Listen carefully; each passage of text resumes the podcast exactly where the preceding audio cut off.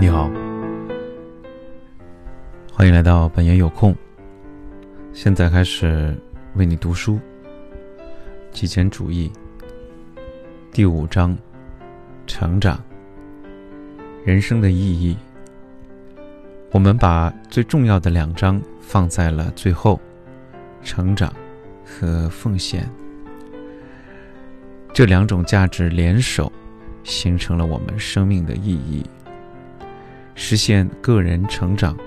为他人做出贡献，个人成长的重要性。成长是五大价值中最重要的，不信吗？让我们来证明它。想象一下，如果你彩票中奖了，获得了有生以来最棒的身材，找到了你的灵魂伴侣，建立了最有意义的人际关系，还清了债务。搬进了理想的房子，当然是在海边，找到了你最为热衷的事物，并发现了自己人生的使命。现在该怎么办？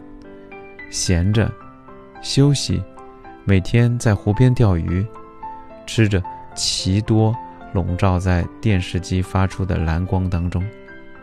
当然不是，你想继续享受刚得到的新生活。改善健康状况，人际关系，追求新发现的爱好，因此你必须继续进步，继续成长。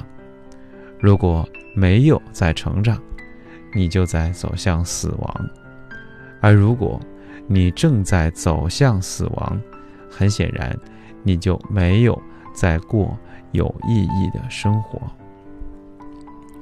逐步积累的变化。一旦你是在生活当中做出了改变，旅途就还没有结束。想要长久的幸福，就必须继续做出改变。想想那些你已经做出的改变，或许在五年或十年前看来，许多都是不可能的。你是怎样做出这些改变的？可能是通过如下两种方式之一。第一个呢是巨人式的飞跃，第二个呢是婴儿式的小步，也就是说日积月累的变化。我们来看一下巨人式的飞跃，你可以做出一些重大而直接的改变，比如说结束一段关系，立即辞职，收拾行李，搬去一座新城市，买重要的东西，一栋房子或者是一辆车，诸如此类。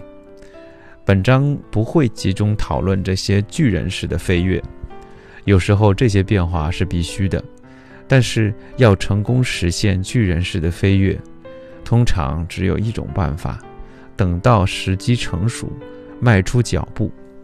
我们将锁定你人生中最重大的改变，正是那些婴儿式的小步的积累，才能让你最终达成巨人式的飞跃。日积月累的变化，绝大多数变化都是逐渐发生的。你不会在某些方面一口气实现飞跃，而是在日常生活当中产生微小而平缓的变化，随着时间推移，最终积累为巨变。举个例子，没有人。会因为去健身房非常努力的练一个课程，然后就一劳永逸了，指望着之后的人生都一直健康。同样，你的多数改变都是通过每天在小的方面逐渐改善积累而成的。生活中的绝大多数改变，如健康、工作到人际关系，都。涉及这些日积月累的变化。当你做出这些改变的时候，日积日复一日的生活并不会产生巨大的变化。但回过头来看自己过去的生活时，一切都不一样了。你的多数改变都是在通过每天在小的方面逐渐改善积累而成的。